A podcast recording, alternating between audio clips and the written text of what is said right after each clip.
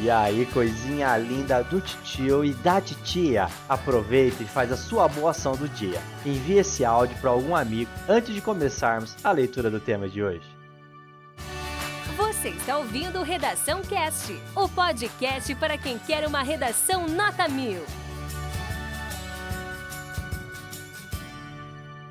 Proposta de redação. A partir da leitura dos textos motivadores seguintes e com base nos conhecimentos construídos ao longo de sua formação, redija texto dissertativo argumentativo em norma padrão da língua portuguesa sobre o tema: O impacto dos influenciadores digitais no comportamento de crianças e adolescentes. Apresente proposta de intervenção que respeite os direitos humanos. Selecione, organize e relacione, de forma coerente e coesa, argumentos e fatos para a defesa de seu ponto de vista. Texto 1. Se tem alguém que consegue mostrar o quanto a ascensão das redes sociais revolucionou várias áreas da nossa vida, é o digital influencer. Pegando o termo em sua raiz, digital influencer, ou, traduzindo literalmente influenciador digital, basicamente é é a pessoa que detém o poder de influência em um determinado grupo de pessoas. Esses profissionais das redes sociais impactam centenas e até milhares de seguidores todos os dias com o seu estilo de vida, opiniões e hábitos através da produção de conteúdo. No caso, costumeiramente o Instagram, o Facebook, o YouTube ou até mesmo o blog. Texto 2.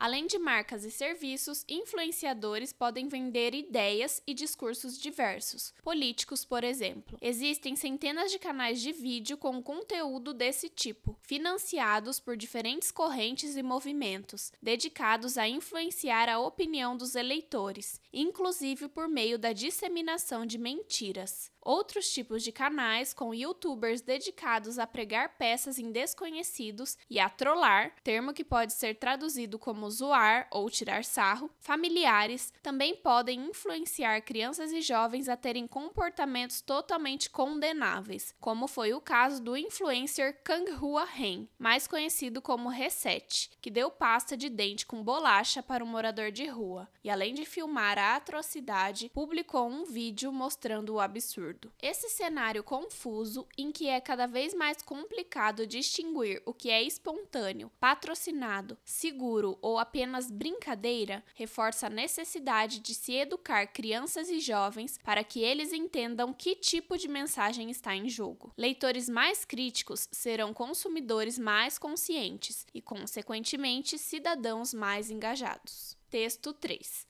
Os influencers ditam tendência e estão sempre mostrando um estilo de vida sonhado por muitos, como corpo esbelto, viagens incríveis, casas deslumbrantes, carros novos e alegria em tempo integral. Algo bem improvável de ocorrer o tempo todo, aponta Carla Furtado, mestre em psicologia e fundadora do Instituto Feliciência. A problemática pode surgir com a busca incessante por essa felicidade, que gera efeitos colaterais em quem consome diariamente a vida perfeita de outros. Daí vem o conceito de positividade tóxica. A expressão tem sido usada para abordar uma espécie de pressão pela adoção de um discurso positivo aliada a uma vida editada para as redes sociais, avalia a profissional.